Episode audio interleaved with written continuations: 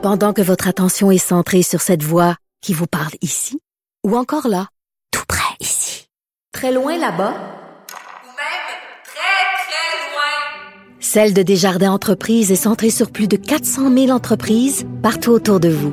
Depuis plus de 120 ans, nos équipes dédiées accompagnent les entrepreneurs d'ici à chaque étape pour qu'ils puissent rester centrés sur ce qui compte, la croissance de leur entreprise. Ah, c'est le retour de notre nouveau chroniqueur, Martin Forgue, journaliste indépendant et auteur. Salut Martin. Bonjour Geneviève. Écoute, euh, qui de mieux placé que toi pour venir euh, nous parler de la situation très tendue en ah. Iran? Ah là là. euh, on va commencer par ça, mais aujourd'hui, ce que j'aimais, c'est que tu vas nous donner une espèce de cours euh, sur comment on navigue sur les médias et sur les médias sociaux en temps de crise. Et même moi, qui est quand même une habituée de l'information, mhm. des fois, je me fais pogner. Ouais. Je fais embarquer dans la panique. Ouais, mais tu vois, il y a quand même quelques trucs pour s'en sortir. Puis bon, je me base un petit peu sur la démarche bon, du, du philosophe Normand Baillargeon qui avait pu publié il y a quelques années le petit guide d'autodéfense euh, intellectuelle. Qui avait remporté un franc succès. Qui avait remporté énormément de succès, mm. qui est très pédagogique, mais là, on va essayer d'être un peu moins pédagogique euh, aujourd'hui, d'y aller un peu plus, euh, un peu, avec un flux un peu plus, disons un peu plus... User-friendly. User-friendly. Puis, ça donnait quasiment une chronique de service, en fait, quand on y pense. Ben oui, on va vous donner, on va vous aider parce que pour vrai, l'information, ça va vite. Et l'Iran, c'est un bon exemple de ça parce ah que depuis, bon, il y a eu ce, climat de tension, ah ah. disons-le entre les États-Unis et le gouvernement iranien. Tu étais venu par ailleurs parler de ça la semaine dernière, mais entre-temps, il y a eu cet écrasement d'avion où 163 personnes ont péri, dont plusieurs Canadiens, des enfants euh, de, la, communauté iranienne mm-hmm. qui étaient partis en vacances pour les vacances de Noël en Iran. Et là, euh, les choses euh, vraiment sont allées très, très vite. Au cours de la fin de semaine, on s'est fait dire une chose et son contraire. Faisons une petite mise en contexte. Ouais. Ben, c'est sûr, bon, on le voit, on le voit depuis, depuis une semaine, dix jours environ. Ça déboule, ça déboule très vite. Et bon, on dit des fois, euh, trop d'informations peut tuer l'information. Euh, et d'ailleurs, il y a un chroniqueur ici tristement célèbre au Québec qui avait déjà dit, vaut mieux une mauvaise information a pas d'information du tout. Si je peux me permettre un conseil, ne suivez pas cette ligne de pensée. C'était Éric Duhem. Ah! Ben écoute donc. Ben oui. Euh, donc, euh, non, sinon ça, ça va ça va très vite. Et là, justement concernant l'Iran, bon là on a appris que euh, bon le, le, gouvernement iranien avait admis sa responsabilité. Parce qu'au début, là, attends, là, au début, il faut le dire, là, il disait qu'il n'y avait rien à voir là-dedans, là, puis qu'il savait pas ce qui s'était passé. C'était un accident. Ah ben oui, mais là c'était la poutine habituelle. C'était dire ah ben là on va faire une enquête, euh, on va vous revenir avec les détails. Puis votre rappel est important. Votre, votre, rappel est important pour nous. donc il voulait pas donner les boîtes noires donc, donc euh, ils ont finalement admis euh, leur responsabilité, mais on mm. parlait d'une erreur. Et euh, moi, j'ai même lu, selon plusieurs sources, que ça serait même une erreur d'un opérateur humaine d'une batterie antiaérienne iranienne. OK, attends, attends, là ben je t'arrête tout de suite parce que bon toi tu as été dans l'armée tout ça, tu connais ça ces affaires-là. Comment une personne J'ai déjà vu ça. Ben, c'est ça, tu vas nous raconter, mais comment une personne seule peut appuyer sur le mm. bouton missile? Je veux dire, il me semble qu'il doit avoir un système mm. de sécurité, des autorisations à demander. C'est pas mm. juste un petit dos de 19 ans qui paye sur le piton, là? Ben, en fait, il y, a toute une chaîne de commandement. ces batteries antiaériennes, évidemment, sont commandées par des officiers, mais en bout de ligne, ce sont souvent de très jeunes soldats qui, euh, qui sont euh, qui sont finalement au fil d'arrivée de, de, de, de l'ordre de tirer euh, de tirer un missile. Et mhm. moi, j'ai pas de difficulté à imaginer euh, un, un, jeune soldat iranien d'à peu près 20-21 ans, un petit peu trop nerveux, qui pourrait avoir soit mal interprété un ordre ou tout simplement agi sans avoir attendu le, le feu vert. parce que c'est des choses qui sont très possibles. C'est une question de seconde. C'est une question de seconde. Mais je vais donner un exemple. Tu sais, à Kandahar, où, où je suis allé comme soldat et comme journaliste. Ben, en 2007, il y a eu un incident un peu comme ça, c'est-à-dire qu'il euh, y a un véhicule blindé qui euh, qui roulait et le système de le système de stabilisation euh, de la tourelle où il y a la mitrailleuse, ben il a fait défaut. Et puis le véhicule a pogné une bosse et la, mitrailleuse est partie et ça a tué des civils. Euh, et, là, évidemment, c'était pas du tout la faute du, jeune que je connais personne, que je connaissais personnellement. il devait pas être gros dans ses en choc complètement. Et quand je suis retourné en 2013, je me suis retrouvé derrière un convoi américain dans mon taxi et la mitrailleuse pointait directement sur l'auto. Et moi, je m'imaginais sur sur l'auto et sur le taxi, et je m'imaginais très bien un jeune soldat américain de 19 ans qui n'avait pas dormi depuis trois jours, qui devait probablement être craqué sur le Red Bull. Ça se passe vraiment comme ça? Ça se passe. C'est aussi, ça peut être aussi simple. Ils sont nerveux, là, puis ils sont en manque de sommeil. Oui, mais ça, c'est le, c'est le B à bas, c'est le quotidien de la, de la, vie, de la, de la vie militaire en mission. Est-ce qu'on vous, est qu'on vous apprend, on digresse un peu, là, mais est-ce qu'on est qu'on vous apprend à gérer ça, justement, la nervosité, le manque de sommeil? C'est-à-dire, on, on essaie, le, corps finit par s'adapter, mais à un moment donné, le corps a ses limites et les militaires ben, sont des humains au bout et euh, sauf que bon, il y a des erreurs qui ont des conséquences un peu plus graves que d'autres. Et là, je voyais juste avant d'entrer en studio que l'Iran annonçait qu'ils avaient euh, procédé à des arrestations. Ben oui. Mais bon, on sait pas qui, on sait pas quoi. Ça prend un coupable. Euh, ça prend un coupable. Mais parlant de coupable, parce que moi, ce que je vois circuler quand même depuis bon quelques heures, quelques jours maintenant, c'est des, des analystes politiques qui disent écoutez, si Donald Trump avait pas envenimé la situation avec mhm. l'Iran, probablement que cet incident-là n'aurait pas eu lieu parce que ce climat de tension-là est quand même à l'origine du pesage, du pesage sur le piton. Puis pourquoi cet avion-là aussi volait dans ce secteur-là qui était, somme toute, assez sensible? Ben ça, c'est des questions. On veut dire pourquoi à l'aéroport de Téhéran, on n'a pas complètement euh, annulé tous les vols, maintenu les avions au sol, on ne sait pas. Mais ça, ça fait partie, et ça, on s'en va là-dessus, ça fait partie un peu de, de, de, de, de, de, toute la, la chaîne de production médiatique. Oui, c'est ça, tu sais. Parce qu'on cherche à comprendre. Ben, c'est ça, parce que là, venons-en au fait, on le sait, là, les nouvelles, ça va vite. On a des chaînes d'information en continu. Mm-hmm. Et les gens, on veut être informés au fur et à mesure. On veut savoir qu'est-ce qui se passe, on veut comprendre, on veut l'analyse. Et tu disais tantôt, trop d'infos, tu l'info. Ben, Comment on sort de tout ça, tu sais? Parce que bon, il y a les chaînes d'information en continu qui doivent, donc, il faut alimenter la bête, hein, comme on et il y a les réseaux sociaux. Et à un moment donné, euh, bon, il y, a une grosse tentation de les utiliser comme source d'information principale. Surtout, euh, bon, les citoyens vont le faire en général, mais les mm. journalistes aussi vont, vont se garrocher là-dessus.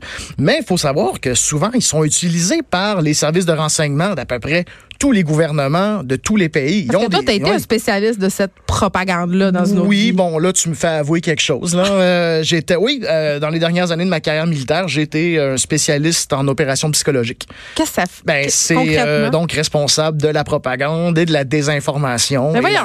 ben oui, c'est le côté obscur de l'information. C'est, on, est en, on est en regain de la fièvre Star Wars. Donc, allons-y avec une métaphore, c'est le côté obscur de l'information. Mais concrètement, qu'est-ce Qu'est-ce que vous faites? Ben, ça pouvait être, on distribuait des tracts, on faisait des, des, diffusions de messages radio, des, des messages par haut-parleur, tout ça. Tout ce qui est information psychologique. militarisée. Oui, voilà. Puis est-ce que comment les médias sont instrumentalisés là-dedans? Ben c'est c'est un des pièges parce que les journalistes peuvent finir par être instrumentalisés. Là, je donne deux exemples.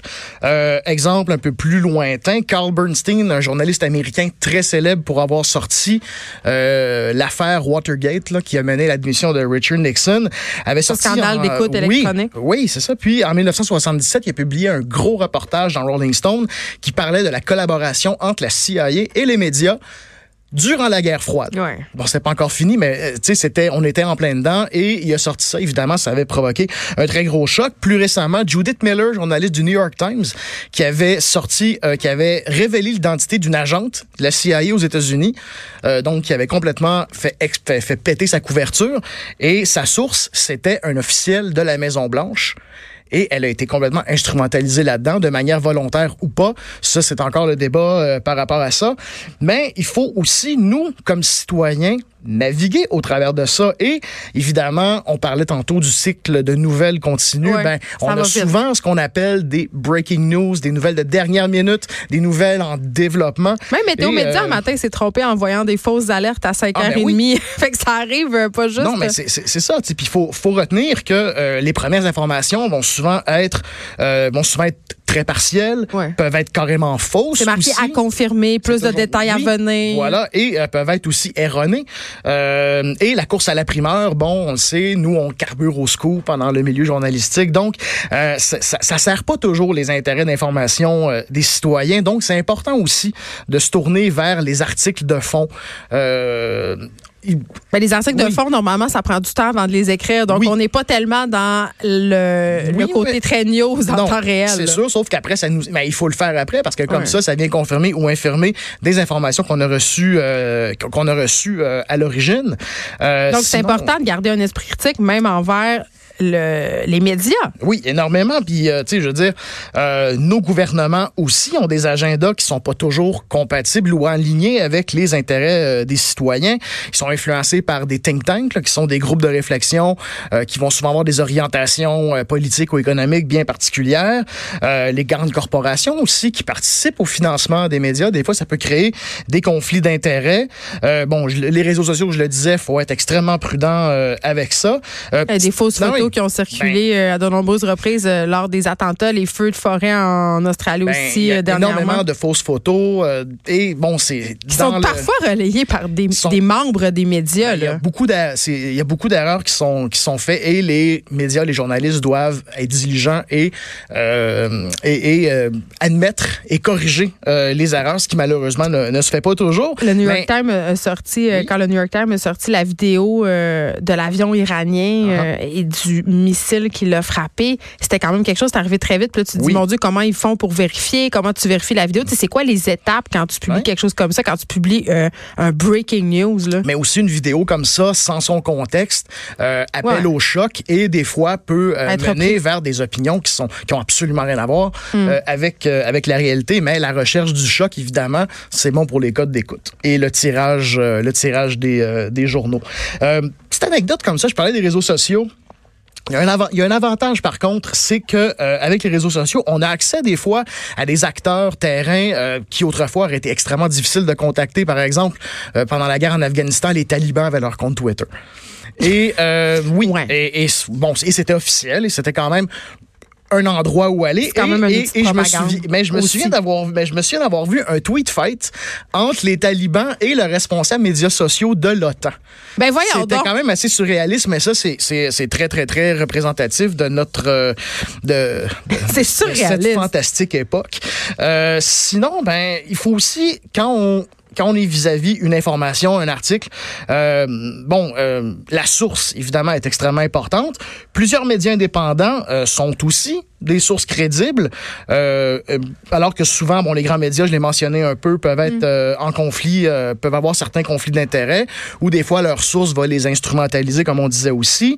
Euh, faut regarder aussi, on se fait souvent piéger la date de publication. Ah oui, des fois des, des affaires qui ressortent de 5 ans. Là. Combien de ça m'arrive des fois de me faire ben, prendre. Ça nous arrive tous. Ouais. Ça nous arrive tous. ça m'arrive à moi aussi, mais comme je disais, l'important dans un contexte professionnel, c'est de reconnaître et de corriger mais moi, j'ai une question, J'ai une question pour toi, Martin Forgue puis tu sais, je me dis dans quelle mesure la crise qu'on traverse en ce moment dans les médias, euh, puis aussi la façon dont on rémunère les journalistes, mm-hmm. les collaborateurs, tu sais, euh, on le sait là, les cachets, ça, ce sont les mêmes qu'il y a genre, mettons, 15 ans, puis il y a des cachets qui ont été réduits aussi.